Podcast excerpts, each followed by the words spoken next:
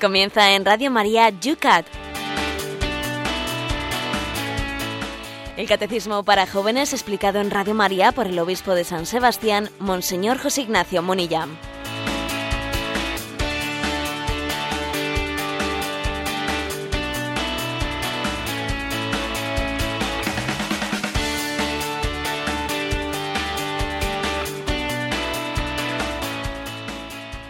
Saludo para todos los amigos de Radio María que un año más, que un día más están aquí con nosotros en este espacio dedicado a los jóvenes, el catecismo de los jóvenes, Yucat.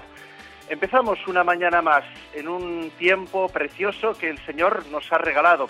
Una semana que terminamos hoy viernes en San Sebastián con 13 grados. ¿Cómo están las cosas por Madrid, Cristina? 12 grados, Padre Esteban y nos vamos por última vez, terminan los ejercicios espirituales, nos vamos a Segovia. Por Segovia, José Ignacio. Pues sí, tenemos nueve grados y en efecto los ejercicios llegan a su fin.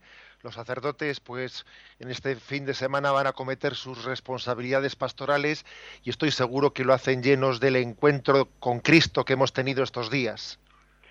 Hemos rezado los laudes también desde Segovia, con la ayuda y el precioso canto de las siervas de María, pero hoy, José Ignacio, también hay un evento que todos los años en Radio María pues tiene mucha resonancia, el Congreso Católico y Vida Pública. Pues sí, eh, creo que Radio María se caracteriza por hacerse presente en momentos importantes de la vida de la Iglesia en España. Católicos y Vida Pública, pues es uno de los congresos principales que tenemos a lo largo del año y nos recuerda eso que dice el Evangelio, no se enciende una luz para esconderla debajo del celemín, sino para que alumbre. Así es la vida de un cristiano que tiene que ser confesante en la vida pública, llevar a Cristo a nuestro trabajo, a la universidad, a la escuela, a la calle, a la política, es decir, al sindicato, es la importancia de cristificar, ¿eh? cristificar el mundo haciéndole al Señor fermento de nuestra vida.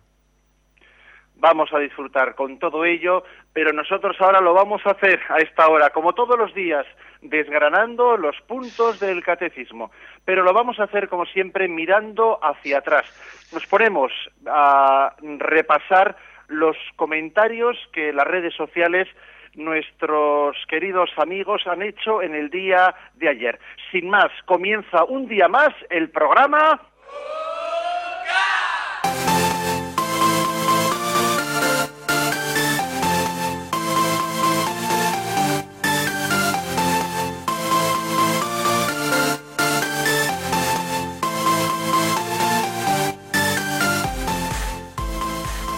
Más los que día a día se bajan el programa del podcast de Radio María. No sé si para compartirlo también con otras personas el programa o para escucharlo personalmente cuando no han tenido ocasión de seguirlo en directo. A ellos les dedicamos estos primeros minutos del programa, como digo. Y sin más demora, nos vamos a Facebook en concreto, porque desde Madrid Jorge nos escribe lo siguiente. Dice, los apócrifos se pueden considerar como libros espirituales o incluyen ideas contrarias a nuestra fe. Sobre la lectura de la Biblia, si no recuerdo mal, fue una diferencia con los protestantes. Nosotros defendemos una lectura con ayuda de la Iglesia, esencial a mi entender, dada su importancia y la importancia del entorno de la época y lugar. Casi como broma, pensando en apócrifos, recomendaría el Evangelio secreto de la Virgen María del Padre Santiago Martín. Bueno, pues vamos a ver, la pregunta es, ¿no? A ver, ¿los apócrifos se pueden considerar como libros espirituales o tienen ideas contrarias a la fe? De todo hay. ¿eh? Una buena parte de los evangelios apócrifos que no han sido eh, considerados como libros canónicos son libros que han nacido en, en contextos o en ambientes heréticos. Eh, por lo tanto, se nota eh, que la manera eh, pretenden tener un evangelio que respalde la herejía. Sin embargo, hay otros evangelios apócrifos que, aunque no sean considerados como canónicos e inspirados, no son heréticos. O sea, más bien están escritos en un contexto piadoso. En un contexto piadoso en el que se quiere responder un poco a la curiosidad eh, de, los, de, los, de los lectores. Es verdad que los, muchos evangelios apócrifos nacieron pues queriendo responder a una curiosidad, porque por ejemplo, como de Jesús, como de la infancia de Jesús se dice poco, pues los evangelios apócrifos querían responder desde la piedad popular, ¿no? Pues a, a cómo vivía Jesús cuando era pequeño. Pero una de las características de los evangelios apócrifos es que suelen ser muy tardíos. Igual han sido escritos varios siglos después ¿eh? de, la, de, la, muerte del Señor y de su resurrección, con lo cual obviamente le dan pocos visos de historicidad a los relatos piadosos que se cuentan. En resumen, hay hay evangelios apócrifos que son heréticos y otros no piadosos. Y el oyente ha puesto ese caso concreto, ¿no? De este, de, un libro, El Evangelio Secreto de la Virgen María, escrito este, pues es un libro contemporáneo nuestro, del padre Santiago Martín. Bueno, pues obviamente es un género, un género piadoso, como aquellos primeros evangelios apócrifos de estilo piadoso. En el correo electrónico yucat arroba radiomaria.es nos escribe Rosa desde un pequeño pueblo de Cataluña y comenta el programa de ayer. Dice cómo ayer jueves don José Ignacio contestó a un oyente sobre las diferentes formas de penitencia. Y si no lo entendí mal dijo que había sobre varias entre las cuales estaba la oración según San Juan Crisóstomo. Y mi pregunta es la siguiente ¿Quiere esto decir que estas diferentes formas de penitencia sustituyen a la confesión individual o se estaba refiriendo a la posterior reparación? Me gustaría que lo aclarara, por favor, ya que se puede dar pie a interpretaciones erróneas y creo que conviene dejarlo claro dada la importancia del sacramento de la penitencia. Gracias de antemano por su respuesta y enhorabuena por el programa. Rosa. Vamos a ver, una cosa es la penitencia como sacramento y otra cosa es una, penitencia como ejercicio de la virtud. ¿no? Lo que yo ayer leí de San Juan Crisóstomo es que hay cinco caminos de penitencia, ¿eh? que aparte de la confesión de los pecados, pues está en perdonar las ofensas del prójimo, hacer oración, hacer limosna, el ejercicio de la humildad, de la humillación son también caminos de penitencia. Entonces, digamos que eh, los pecados, los pecados mortales eh, son perdonados en el sacramento. El lugar para su perdón específico es el sacramento de la confesión.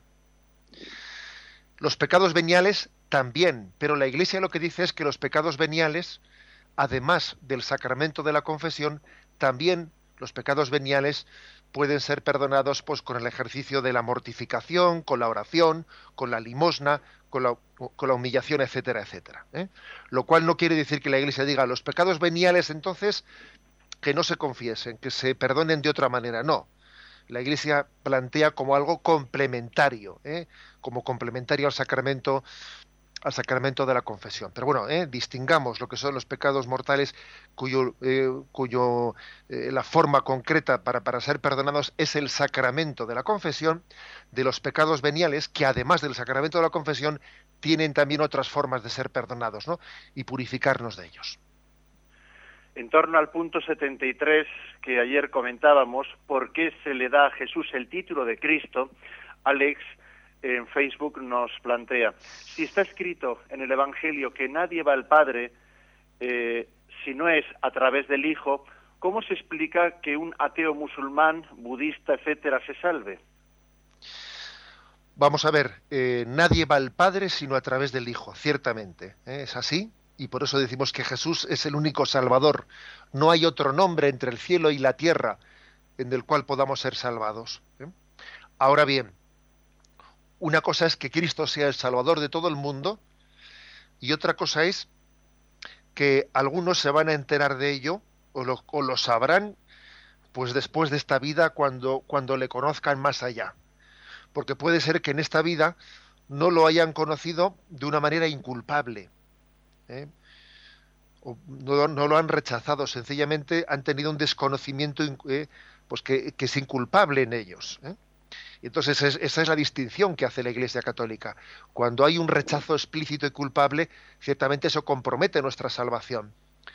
Cuando, cuando uno ha intentado ser fiel a lo que en su conciencia ha conocido como la verdad, pues Dios le juzgará por ello y será salvado por Cristo, aunque en esta vida él no lo sepa y conozca a Cristo como su Salvador en la próxima vida. El mismo Alex nos pregunta, nos hace otro planteamiento. Jesús siempre ha estado dentro del misterio trinitario. ¿Se puede decir que el bautismo de Jesús es el que le impulsa para la misión? Sí, el bautismo de Jesús, ¿eh? el bautismo de Jesús, es curioso ver cómo ¿eh? en los evangelios eh, sinópticos aparece como el inicio, el inicio de su misión. Jesús es bautizado, después de su bautizado de, su bautismo, perdón, va al desierto para ser tentado eh, por Satanás, después de, ser tentado por Satanás, comienza su vida pública. ¿eh? Por lo tanto, eh, aunque, aunque obviamente la misión, él la misión la ha recibido del Padre al ser enviado por el Padre al mundo en su encarnación para salvar el mundo, pues digamos que el momento del bautismo en el río Jordán está proclamando ante el mundo, eh, está visualizando ¿no? ante todo el mundo el envío de, de, Cristo como Mesías, como Salvador. En el número 71, ayer también se planteaba esta pregunta. ¿Por qué se llama Evangelio, es decir, buena nueva, a los relatos sobre Jesús? Y desde Granada, Antonio plantea en Facebook, usted, usted insistió ayer que no hay que reducir el Evangelio a una filosofía humanista, podría señalar la diferencia entre la espiritualidad del Evangelio, entendida desde el magisterio de la Iglesia, y la interpretación del Evangelio desde la perspectiva de la nueva era? Sí, cuando a veces no, pues se intenta reducir el Evangelio a esa perspectiva humanista, humanizadora, ¿no? Que decía yo ayer, olvidando, ¿eh? olvidando pues que la clave del Evangelio es, eh, es la figura de Jesucristo redentor, Cristo es el Redentor, el Padre envía a Cristo al mundo para la salvación del mundo, para el perdón de nuestros pecados.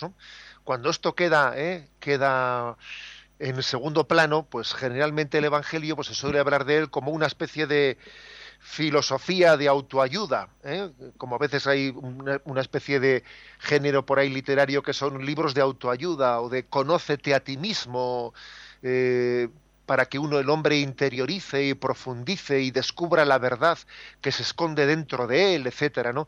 Pero vamos a ver, pero es que hay que decir una cosa, el Evangelio no dice conócete a ti mismo, el Evangelio dice lo contrario, dice olvídate de ti mismo y mira a Jesucristo. ¿eh?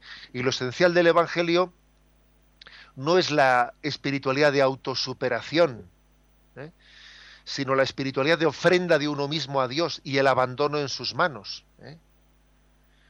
Porque si uno se concentra totalmente en vencer su egoísmo, estilo filosofía oriental, paradójicamente, para vencer al yo, el que vence es el propio yo. ¿eh?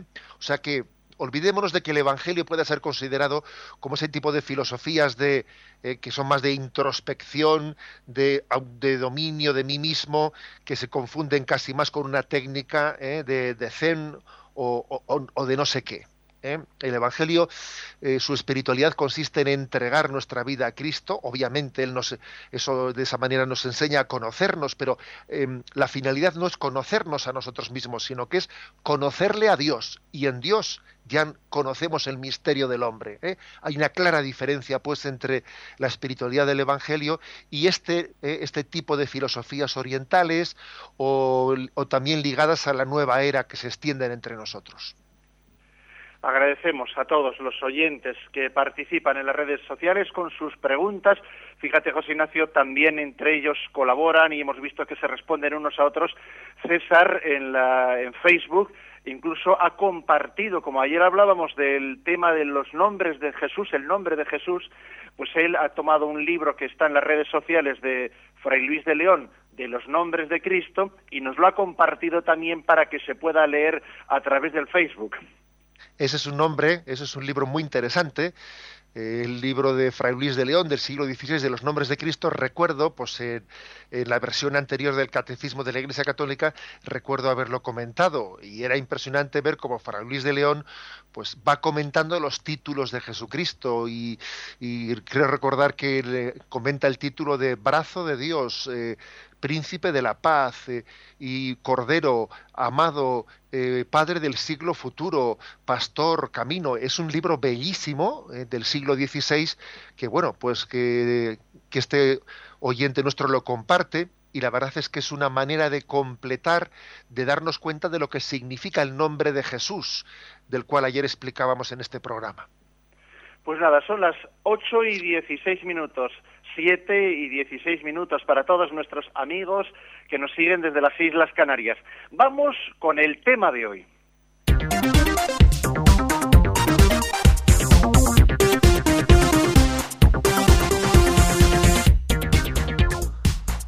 Inauguramos el programa de hoy con el punto número 74.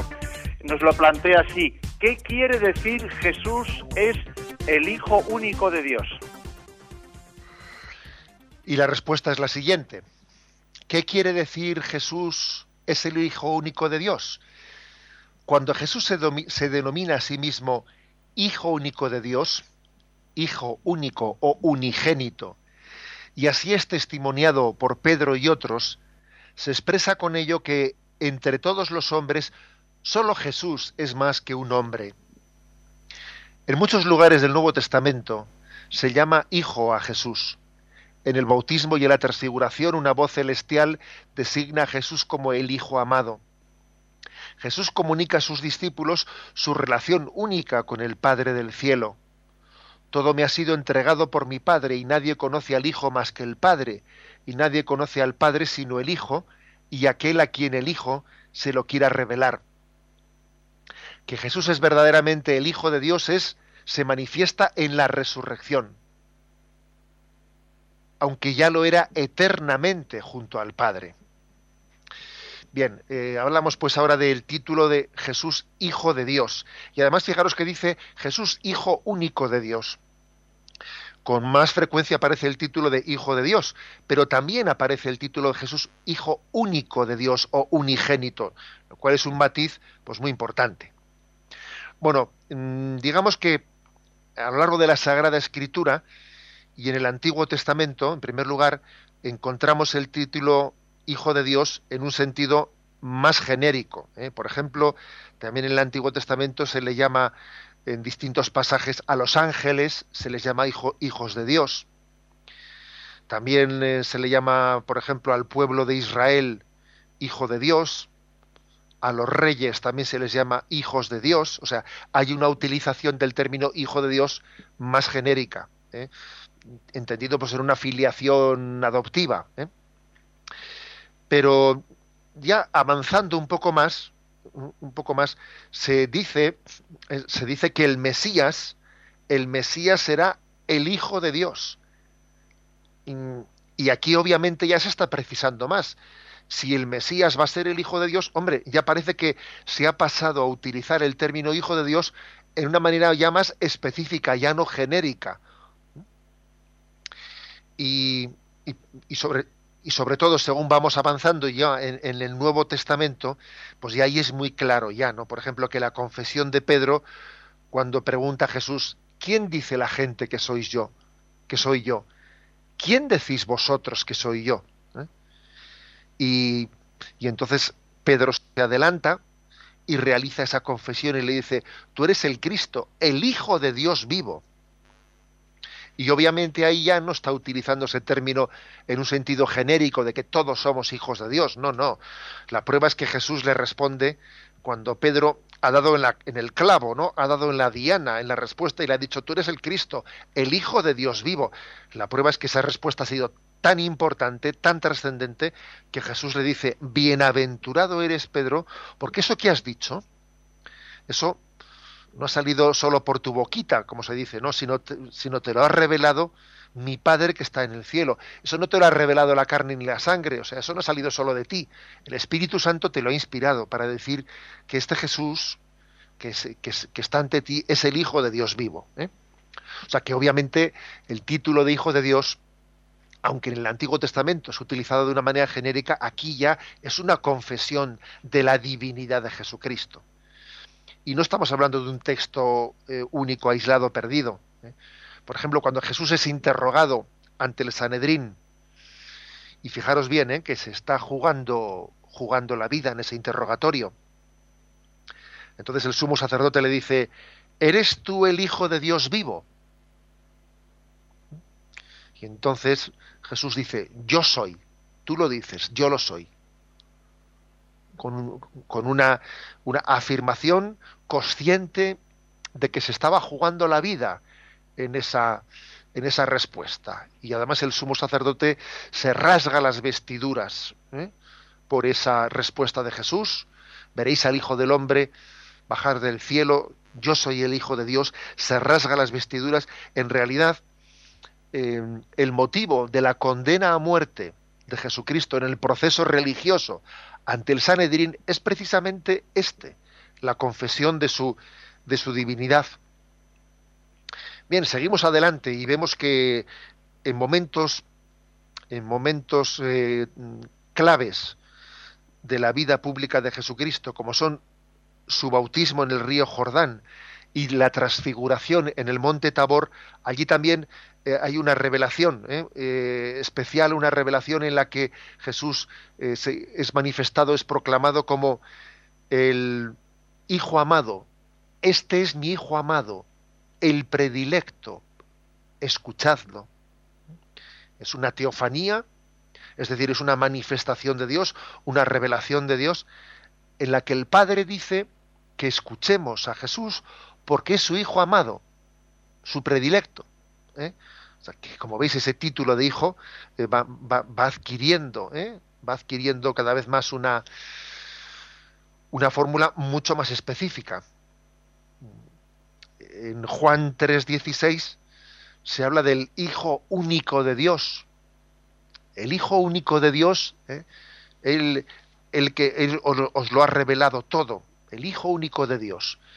Con lo cual ya no cabe, ¿eh? si, estamos hablando de Hijo único, vamos a ver, aquí ya no cabe entonces eh, decir que no, es que el, título Hijo de Dios no es un título que suponga la divinidad.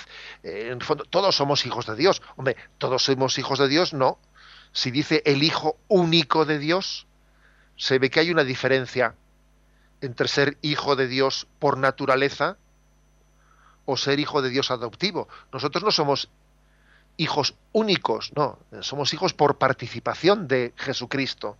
Él es el Hijo único. Nosotros por participación, por adopción, somos eh, incluidos ¿no? en esa filiación adoptiva más todavía, porque por si cupiesen dudas ¿no? de cómo el término Hijo de Dios supone la confesión en la divinidad de Jesucristo. Por ejemplo, hay textos como Juan capítulo décimo, versículo 36, en el que dice, aquel a quien el Padre ha enviado al mundo, ¿cómo decís que blasfema por ser hijo de Dios? Oye, vosotros decís que Jesús está blasfemando porque se dice hijo de Dios. ¿No os dais cuenta que el Padre lo ha enviado al mundo? O sea, que está hablando de la preexistencia. ¿Eh? Jesús, su existencia no comenzó en las entrañas de la Virgen María como todos nosotros que fuimos concebidos, ¿no?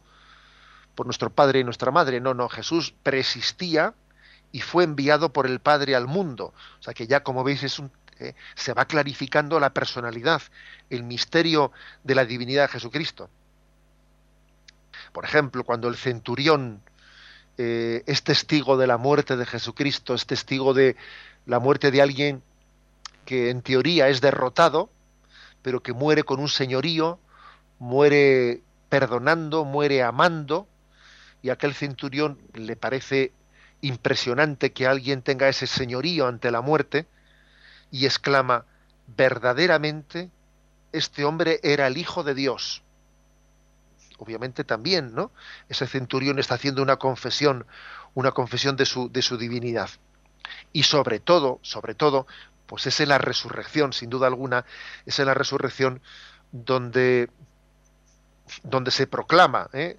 Todo el sentido de su filiación divina. ¿eh? Dice, por ejemplo, eh, Juan 1.14, hemos visto su gloria, la gloria del Padre la gloria que, ha recibido del Padre como Hijo único. ¿eh? En la resurrección hemos visto su gloria. recibe la gloria del Padre como hijo único. ¿eh? O también dice Romanos 1.4, constituido hijo de Dios con poder por su resurrección. Antes también era hijo de Dios, pero tenía oculto su poder. Bueno, lo manifestaba, ¿no? Con algunos milagros, etcétera. Pero eh, la, divinidad se escondía y Jesús aparece humilde delante de los hombres. Pero es constituido con poder hijo de Dios ¿eh? en la resurrección, cuando entonces brilla, la, brilla su, divinidad. Pues bien, este repaso que hemos hecho ¿no? de, de, lo que significa el título Hijo de Dios, esto es lo que le lleva aquí al Yucat a decir que entre todos los hombres, solo Jesús es más que un hombre. Eh, la verdad es que me parece una expresión redonda de estas que tiene el Yucat dirigida a los jóvenes. Entre todos los hombres, solo Jesús es más que un hombre. Es hombre también, es hombre, pero es más que un hombre. En, escondida en su, en su humanidad, ¿no? descubrimos la divinidad, la plenitud de la divinidad, ¿eh? de, del Hijo de Dios, enviado para la salvación del mundo. Abrimos nuestras redes sociales, atendemos a nuestros oyentes como en todos los programas.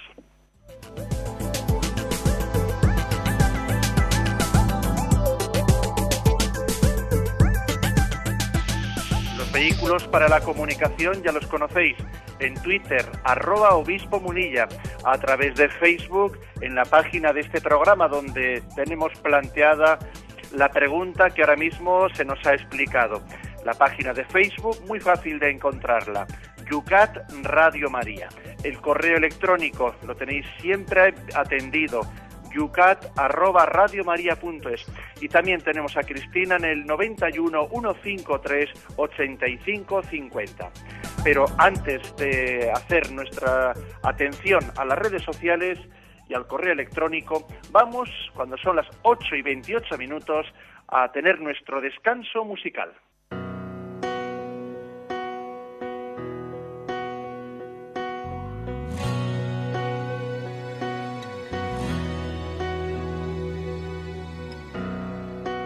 Autosugestión, ni un lavado de cerebro. Desde pequeño te siento, Señor. Tampoco es una leyenda, no, menos algo intelectual. Solo tienes que mirar si tu vida ha sido de gran bendición.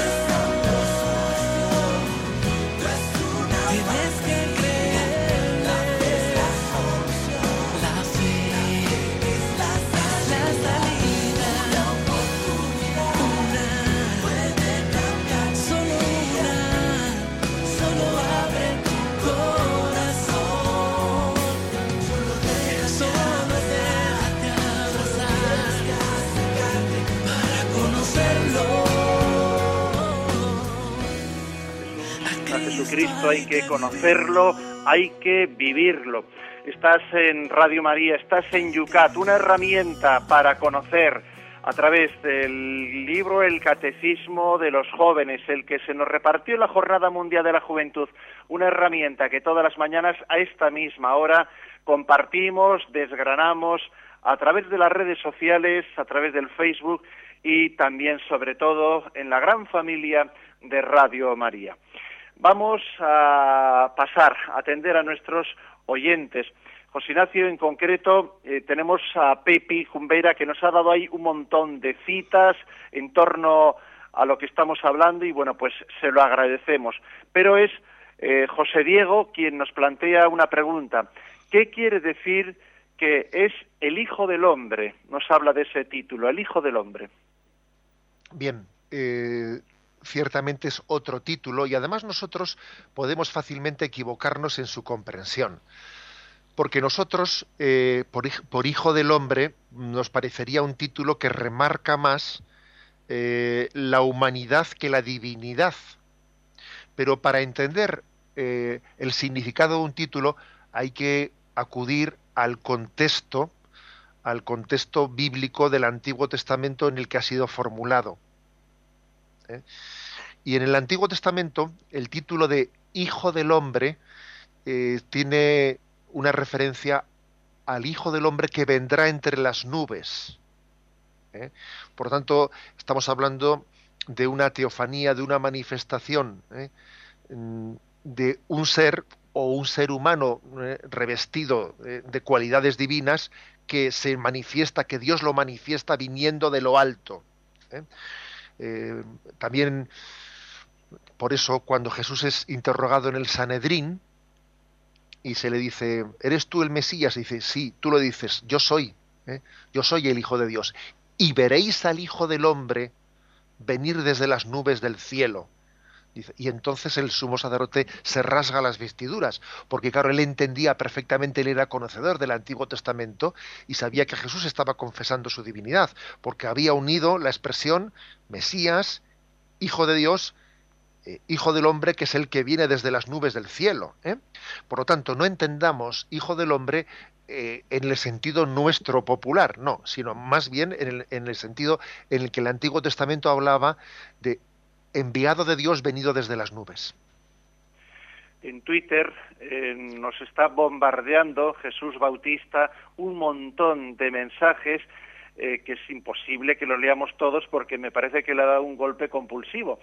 Y, pero bueno, más o menos estoy viendo que todos ellos hacen referencia al tema del aborto, al tema de la implicación de nuestros políticos, incluido también pues el rey, hace un montón de citas al, al, tema público, vamos a decir así, a la presencia del tema del aborto en nuestras leyes, su refrendo, etcétera. Bueno, yo creo que en esta en esta eh, en esta casa, iba a decir, no, pues en este programa hicimos referencia a que nuestros eh, nuestros políticos, sea quienes fueren y sean del partido que fueren, ellos mm, tienen, ¿no? Pues una obligación con el bien común y la obligación con el bien común comienza con el respeto de las leyes naturales. ¿eh? Un político no se puede poner por encima de las leyes naturales. Las leyes positivas que un político tiene que legislar tienen que ser una aplicación, una concreción de las leyes naturales. ¿eh? Las leyes positivas no pueden contradecir las leyes naturales de la misma manera que la ley natural no contradice la ley divina, ¿eh? sino que es una concreción de ella. ¿eh? Por eso pretender que un legislador tenga poder, tenga autoridad para hacer unas leyes positivas contra las leyes naturales, pues es, es que eso mismo, e, es que eso le deslegitima, ¿eh? se queda deslegitimado y además hay que decir que una ley, una ley que es contraria a la ley natural, pues no tiene valor de ley, moralmente hablando no tiene valor de ley, ni tiene, eh, ni tiene el, ese legislador autoridad moral para tal cosa. Pues sin más, vamos a pasar al punto siguiente. punto siguiente. Vamos a el punto número 75 es el siguiente. ¿Por qué los cristianos llaman Señor a Jesús? Pues bien, ¿Por qué los cristianos llaman Señor a Jesús? Y la respuesta que da el Yucat es la siguiente. Vosotros me llamáis el Maestro y el Señor, y decís bien porque lo soy. Eh, Juan 13, 13. Los primeros cristianos hablaban con naturalidad de Jesús como el Señor, sabiendo que en el Antiguo Testamento esta denominación estaba reservada para dirigirse a Dios. Mediante numerosos signos, Jesús les había mostrado que Él tiene poder divino sobre la naturaleza, los demonios, el pecado y la muerte. El origen divino de la misión de Jesús se reveló en la resurrección de los muertos. Santo Tomás confiesa, Señor mío y Dios mío. Esto quiere decir para nosotros, si Jesús es el Señor, un cristiano no debe doblar su rodilla ante ningún otro poder. Bien, eh, hay un, dato aquí interesante que nos lo, eh, nos lo recuerda el Yucat, que es el siguiente. El término Señor, el término Señor, en su origen está en hebreo, es el término Yahvé. En el Antiguo Testamento se decía Yahvé. Al traducir el Antiguo Testamento al griego, en la que se conoce como versión de los 70, se tradujo como Kyrios. En vez de Yahvé, que es hebreo, en griego se decía Kyrios. Y fijaros que en el Nuevo Testamento, en el Nuevo Testamento se utiliza indistintamente el término Kyrios, o sea, Yahvé, referido a, al Padre o también a Jesucristo, lo cual es un título de reconocimiento explícito de la divinidad muy grande. ¿eh? Es uno de los términos más contundentes, ¿no? de reconocimiento de la divinidad de Jesucristo. El término Señor, que es Kyrios, que es Yahvé. Bien. Esto, esto, lógicamente, como he dicho antes eh, en el comentario a uno de los oyentes, es importante conocer el origen de los títulos para darnos cuenta de la importancia que tiene. Claro, nosotros el término Señor, eh, pues le tenemos, es, otra consideración casi de respeto, ¿eh? meramente de respeto, Señor o Señora. Bien, nada que ver eh, con el con el contexto eh, del Antiguo Testamento, del Nuevo Testamento, en el que Señor es Kyrios en griego y es la traducción de Yahvé en el Antiguo Testamento, el nombre con el que se revela Dios ante Moisés en la zarza ardiendo. Y ese mismo título se le, se le otorga a Jesucristo. Jesucristo. Jesús es Señor para gloria de Dios Padre. Bien, alguno podría, alguno podría decir, de hecho, ¿no? Pues los maestros de la sospecha han, eh, han introducido, pero, pero ese término de Señor, ese término de Kyrios, de Yahvé, ¿eh? se le aplica a Jesucristo, a ver, se le aplica a Jesucristo porque en el fondo son, ¿eh? no porque allí explícitamente ¿eh? Alguien se lo hubiese dicho a Jesús, sino han podido ser interpolaciones posteriores que alguien ha, añadido cuando escribieron los evangelios años más tarde, se puso tal término en boca de uno, en boca de otro, pero eso verdaderamente se dijo allí. ¿eh? Es decir, se siembra esa especie de sospecha ¿no? de, la, de la falta de historicidad de los evangelios, etcétera, que eso ha podido ser esos títulos cristológicos añadidos posteriores. Bien, para contestar a esto, para contestar a esto, es importante entender que hay argumentos de historicidad muy grandes. ¿eh? los que se llaman, por ejemplo, la cristología implícita, que eso ya es imposible que haya sido falseado por nadie, ¿eh? Eh, ya es imposible introducir la, la teoría de la sospecha en, en, lo que voy a explicar ahora. Por ejemplo, es curioso que en ningún sitio en los evangelios se dice que Jesús tenga fe, que Jesús crea. No, Jesús no cree en el Padre, Jesús conoce al Padre, Jesús ve al Padre. O sea, la expresión que Jesús tiene fe o la fe de Jesús, qué fácil hubiese sido, ¿no? Que los evangelios dijesen tal cosa. Pues nunca lo dijeron. Nunca los evangelios hablan de la fe de Jesús. Porque Jesús está a otro nivel. Jesús no tiene fe. Jesús ve al Padre. Jesús conoce al Padre. Y fijaros que esto ya, eh, esto ya es imposible, ¿eh? que en esa teoría de la sospecha que alguien hubiese añadido o corregido no todas las expresiones del evangelio para quitar de no eh, obviamente hay hay he puesto este ejemplo concreto pero otro ejemplo concreto del argumento de cristología implícita el hecho de que mm, Jesús nos enseña a llamarle a, a su Padre, a Dios, Abba, Padre. Pero él siempre distingue entre mi Padre y vuestro Padre. Curiosamente nunca dice en primera persona de plural nuestro Padre. Dice, suba al Dios mío y al Dios vuestro. ¿Por qué distingue ese mi Padre y vuestro Padre? ¿Por qué lo distingue? Obviamente es el mismo, se está refiriendo al mismo. ¿Por qué lo distingue? Hombre, porque el tipo de relación que él tiene con el Padre es una relación pues, de, naturaleza infinitamente superior a la nuestra, y por eso se distingue entre mi, mi, padre y vuestro padre. Es una referencia a la especial ¿no? relación a la divinidad de Jesucristo. Y así podríamos continuar ¿no? con, otra, con otros muchos argumentos de cristología implícita que también he querido un poco traerlos aquí a colación porque existe hoy en día, ¿no? Pues maestros de la sospecha que dicen, no, esos títulos de hijo de Dios y título de Señor y el título son títulos que alguien ha podido meter ahí ¿eh? en años posteriores, en siglos posteriores. No, no cabe tal cosa, porque uno cuando ve el Evangelio en su conjunto ve una confluencia de argumentos eh, que difícilmente puede ser, ha podido ser falsificada. Los, los apóstoles, los evangelistas que escriben los evangelios, ellos creen que Jesús es el Hijo de Dios, lo están creyendo, porque hay una confluencia en toda su manera de, ¿eh? de hablar de Jesucristo y de explicitarlo. Bien, vayamos un poco ahora más al, eh, al término al término Señor, al término Señor expresado aquí.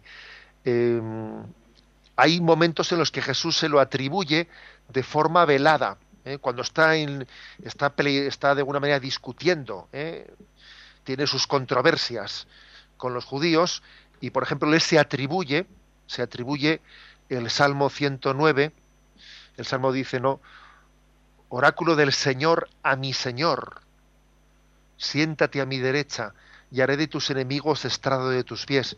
Y Jesús discutiendo, ¿eh? discutiendo con los fariseos sobre este, sobre este texto, dice, ¿cómo David, eh? ese, Salmo 109 era un salmo de David, ¿eh? un salmo de David. Y entonces dice, a ver, ¿cómo entonces David, movido por el Espíritu Santo, llama, eh, le llama Señor? Dijo el Señor a mi Señor, siéntate a mi derecha. Si David lo llama Señor, ¿cómo puede ser hijo suyo? O sea, ¿cómo el Mesías, si es hijo de David, le llama Señor? es decir, Jesús está en la controversia que tiene con los judíos, les está haciendo caer en cuenta ¿eh? que aquí hay un misterio. Y es que Dios daría un Mesías ¿eh? de una condición humana que sin embargo superaría a todos los hombres. Igual que ¿eh? se dice en ese salmo, David le llama a su hijo Señor. Claro, Jesús es hijo de David, ¿eh? Eh, según la estirpe de David. Bueno, es decir, vendría entre la generación humana alguien que sería superior a todos los hombres, porque tiene el señorío divino. ¿eh? Bueno, también a lo largo de la vida pública de Jesucristo no se trata únicamente de que se le atribuya el título, el título de Señor, es que Jesús ejerce su señorío en sus obras especialmente con, sus milagros, pero no únicamente con sus milagros, sino con su autoridad moral. Jesús eh, nos enseña con su propia vida, con su propio testimonio, que, no solo se le está aplicando el título, ¿eh? sino que él ejerce ese señorío. Y por último, el Yucat también nos, recuerda que hay consecuencias, ¿no? Eh, se tiene que, tiene que haber consecuencias en nuestra vida. Si, si decimos que Cristo es Señor y que solo es él es el Señor, solamente nosotros arrodillamos ante Él nuestra, nuestra rodilla y reconocemos su señorío y seríamos unos idólatras, de hecho somos unos idólatras, cuando nos arrodillamos ante lo que no es Dios, cuando nos arrodillamos ante el dinero, cuando nos arrodillamos ante el poder. O sea, del título Jesús es Señor se desprende también el que nosotros no seamos esclavos de las cosas, ¿eh? Nosotros tenemos que participar del señorío de Jesucristo y ser dueños ¿eh? y servirnos de las cosas creadas, pero no esclavizarnos a ellas, porque solo ante Dios tenemos que arrodillarnos. ¿eh? Esa es una de las consecuencias de este título. Y otra consecuencia que también pues el catecismo de la Iglesia Católica nos recuerda es que el título Señor se ha convertido se ha convertido en, en la forma principal de expresión en la oración. Eh, pues el Señor esté con vosotros, por Jesucristo nuestro Señor, ven Señor Jesús, Señor, ven en mi ayuda. Es decir, al final el término Señor ha pasado a ser, eh, con el paso del tiempo, ha pasado a ser el término oracional por antonomasia, ¿eh? porque es un, es un término que reconoce la autoridad, la divinidad de Jesucristo y al mismo tiempo la confianza que yo tengo con él. Se dice mi Señor, ¿eh? ese término de mi Señor, eh, Señor mío y Dios mío, también es un signo de intimidad al llamarle mío, al llamarle mío. Es como, en realidad, más que el mío, yo soy de él. Yo soy de él más que el mío, pero él tiene, ¿no? Pues la, eh, pues el amor, la misericordia, la paciencia de que nosotros le digamos Señor mío y Dios mío. Vamos a atender a nuestros oyentes, vamos a abrir las redes sociales para que participen también.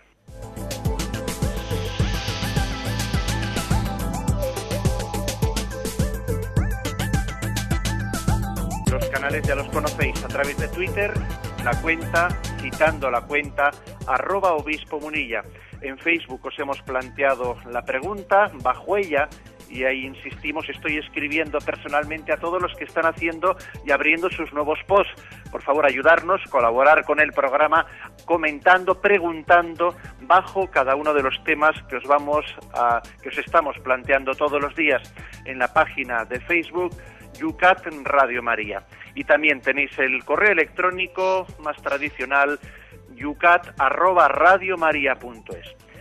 Y sin más demora, José Ignacio, Alex nos dice en Facebook, ¿tenía conciencia los apóstoles que Jesús era Dios cuando estaba todavía con ellos? O sea, antes de la resurrección, por eso llamaban a él Señor. Bien, vamos a ver. Hay un crecimiento en su conciencia. ¿eh? Hay un crecimiento en su conciencia. Eh, es obvio que, eh, Jesús está educando, está educando en, quién decís vosotros que soy yo. ¿Quién decís vosotros? ¿Quién dice la gente que soy yo? Ellos están creciendo en esa, en conciencia. Sí que hay que hacer una matización que no he hecho en la intervención anterior, y es que en los evangelios, además de la utilización del término Señor como Mm, título, cuando Jesús dice, vosotros decís que yo soy maestro y señor, y decís bien, porque lo soy, dice Jesús. ¿eh? O sea, es decir, mm, a veces el término señor es utilizado como un título, pero también es cierto que en los evangelios eh, se, puede, se puede observar el título señor puesto en labios de incluso de personas, en personas que no eran creyentes. Por ejemplo, vino el centurión, vino el soldado y le dice a Jesús, Señor, eh, ¿cómo es posible que ese soldado le llamase Señor a Jesús si ni siquiera era, creyente? Bien, eso también hay que matizarlo. ¿eh? Lo dice el Catecismo de la Iglesia Católica, que existe, existe en la redacción de los Evangelios ¿no? una, digamos, eh, puesta en labios de los de, los mm, de los mm, mm, que rodean a Jesús, eh, de los personajes que rodean a Jesús, el término Señor en un sentido de respeto, de reconocimiento, pero que obviamente no es pensable que lo hubiesen utilizado. Eso también es cierto, ¿eh? porque incluso se le pone el título de Señor un poco más, digamos, en lo que Señor es para nosotros, como respeto. ¿eh? Bien, eso es cierto que también existe en el nivel redaccional, en el nivel redaccional ¿no? de los evangelios existe una utilización del término Señor eh, más allá del reconocimiento de su divinidad, como un sentido de respeto. Pero, al margen ¿no? de esa utilización del término Señor como sentido de respeto, lo que es obvio es que en los apóstoles, y la pregunta del oyente es si tenían conciencia de su divinidad cuando le llamaban Señor, Yo creo que la respuesta es va creciendo esa conciencia, va creciendo. Lo que, lo que es impresionante es ver la paciencia del Señor, porque los evangelios dicen que cuando Jesús va a ascender a los cielos, ya después de su resurrección, dice, se postraron ante él, se arrodillaron, pero algunos dudaban. Es curioso, ¿eh? es decir, que la lucha por la fe, claro, es que es muy fuerte, muy fuerte que un, hombre con el que tú estás conviviendo tres años te vayas percatando que este hombre es más que un hombre este hombre es Dios entre nosotros, es el Hijo de Dios. Y entonces los apóstoles fueron creciendo y tuvieron, tuvieron eh, tentaciones contra la fe, tuvieron luchas de fe, hasta que finalmente, obviamente, ellos le proclaman ¿no? como el Hijo de Dios entre nosotros. José Ignacio, una palabra para Isabel, que en Facebook nos dice lo siguiente. Buenos días, me he convertido hace un año y medio y cada día le pido al Señor que me purifique el alma y el corazón para servirle en este mundo, pero a veces siento que en vez de acercarme a Él me alejo. ¿En qué consiste la purificación del alma? Pregunta. Bueno, mm, en primer lugar, ¿no? Hay que decir que a, todas las personas que han tenido una nueva conversión es frecuente que les ocurra que en un primer momento, eh, ese primer momento de la conversión, pues les parezca, ¿no? Que, que bueno, que que va a tener un camino sin obstáculos, porque está la novedad, está el fogonazo del encuentro con Cristo, que les parece, dice, bendito sea Dios, este ha sido el momento de mi conversión, comienzo yo una vida sin tropiezo ninguno, sin fallo ninguno, bien, y al cabo de un tiempo se da cuenta de que, bueno, mi conversión continúa, pero claro, eh, comienzo a ver que no es tan fácil ser coherente, que sigue conviviendo conmigo mis miserias, que yo me he convertido, pero claro, pero el hombre viejo que llevo dentro de mí no lo puedo tirar por la ventana. ¿eh? Por lo tanto, tiene que haber paciencia. ¿De acuerdo? ¿Eh? Tiene que haber paciencia, tiene que haber eh, perseverancia y constancia. Aquí se aplica aquello, de, de, muchos es el comenzar y de pocos es el ser perseverantes. Es muy importante. Creo que Satanás suele tentar contra la perseverancia a los neoconversos al cabo de unos meses de su conversión. Bien, dicho esto, eh, dicho esto, pues uno dice, a ver, ¿cómo, ¿cómo llevar adelante la purificación? Yo creo que es importante que el neoconverso tenga dos cosas. Primero, una lectura espiritual, formativa, porque claro, ha estado muchos años alejados y le puede faltar formación, es importante su formación, el catecismo de la Iglesia Católica es muy importante para eso, para completar sus lagunas, y en segundo lugar, eh, ya perdonaréis que sea tan cansino, pero lo repito, y el acompañamiento, ¿eh? dejarnos acompañar espiritualmente, tener una confesión asidua que también se pueda eh, traducir en, en, dirección espiritual. Creo que estas dos cosas, estos dos instrumentos, ¿no? se los diría como los principales. Y José Ignacio, terminamos con una pregunta de Anthony en Facebook también. Querido Monseñor, dice, ¿es la iglesia que tenemos actualmente la que el Señor quería? Gracias por su catequesis, nos dice. Pues yo estoy convencido de ello. ¿eh? Y la iglesia que tiene, que, que hasta ahora es la, es la iglesia que el Señor fundó, y el Señor nos dirá, y dichosos los que no eh, se escandalicen de mí. Que obviamente el Señor quisiera su iglesia más santa, que obviamente el Señor quisiera que, fuésemos más fieles a su seguimiento. Pero sin embargo, somos la iglesia que él ha fundado y él no se avergüenza de nosotros, ¿no? Aunque motivos podría tener muchísimos, pero Jesús repite hoy en día, ¿no? Y dichosos los que no se escandalicen de mí, ¿eh? porque Jesús ha querido llevar su misterio de salvación en vasijas de barro y esta vasija de barro que formamos nosotros es la vasija de barro, ¿no? Que está sostenida por la gracia de, por la gracia de Cristo. Pues antes de despedirnos, José Ignacio, los puntos para la semana que viene. Vamos a tener una semana muy, muy, muy especial. Vamos a dejarlos ahí colocados en la página de Facebook.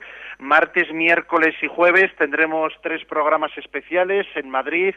Lo anunciaremos también, que serán además no propiamente programas de Yucat, sino en torno a este aniversario del Concilio Vaticano II, coincidiendo con la plenaria de los obispos, de nuevo tendremos aquellas versiones de los tres tenores en formato distinto, ¿no?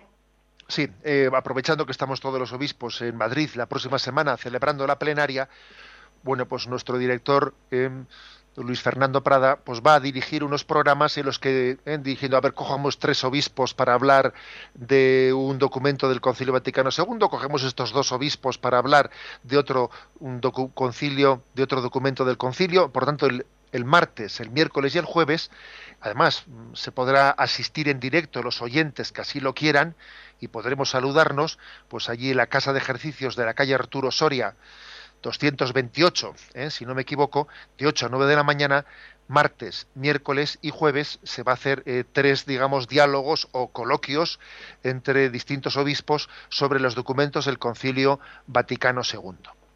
Y también será una oportunidad para aquellos que no vivan en Madrid, bueno, de poderlo seguir también a través de nuestra página web con imágenes www.radiomaria.es. Pero vamos a dejar esos puntos, José Ignacio, para el Facebook.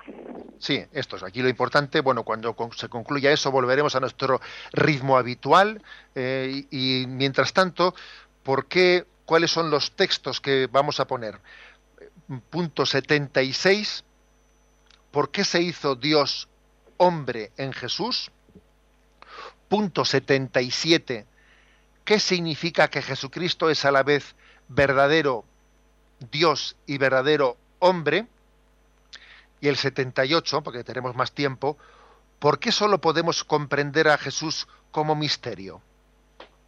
Y terminamos con la bendición. La bendición de Dios Todopoderoso, Padre, Hijo y Espíritu Santo, descienda sobre vosotros. Alabado sea Jesucristo.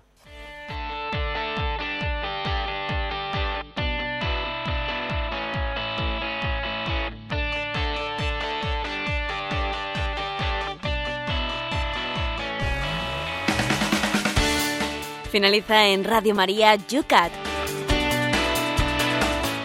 La explicación del Catecismo para jóvenes con el obispo de San Sebastián, Monseñor José Ignacio Monilla.